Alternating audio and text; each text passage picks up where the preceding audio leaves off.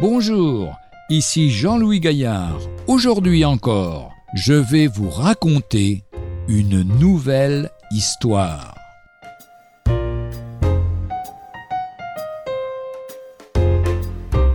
Et le Seigneur dit, Un homme que nous appellerons Carlos s'en retournait chez lui après une dure journée de travail. Il a croisé des jeunes gens, et ceux-ci lui ont fourré un tract dans la main. Y jetant un coup d'œil, il a réalisé que cela avait un rapport avec la religion. La déchirer en petits morceaux et tout en prononçant des jurons, la jeter au vent. Carlos avait décidé une fois pour toutes qu'il haïssait Dieu, l'Église et tout ce que représentait l'Église.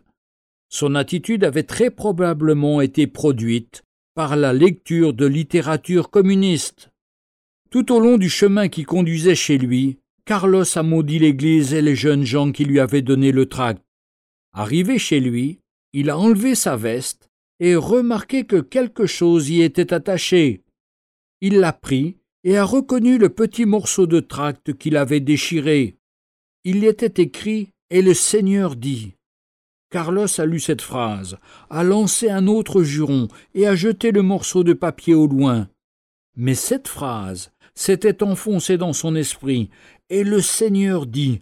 Tout en soupant, cette phrase résonnait au-dedans de lui. Cette nuit-là, tandis qu'il essayait de se rendormir, elle occupait ses pensées et excitait sa curiosité. En fait, il n'a pas bien dormi du tout, car il se demandait ce que le Seigneur avait dit, et cela l'avait maintenu éveillé.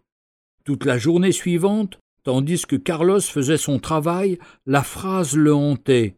Et le Seigneur dit, d'instant en instant, en dépit de ses dénégations, sa curiosité augmentait.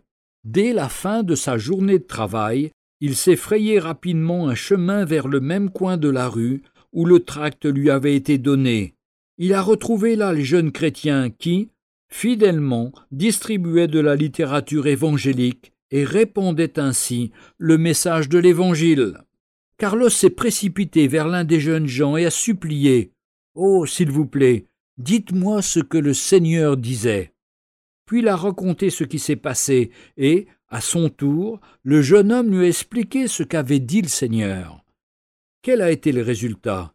Eh bien, à ce même coin de rue, Carlos a été merveilleusement sauvé.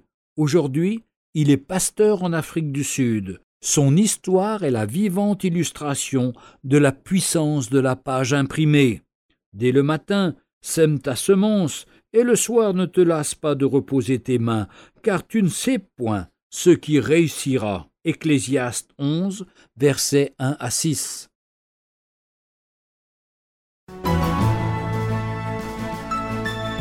Retrouvez un jour une histoire sur www.365histoire.com.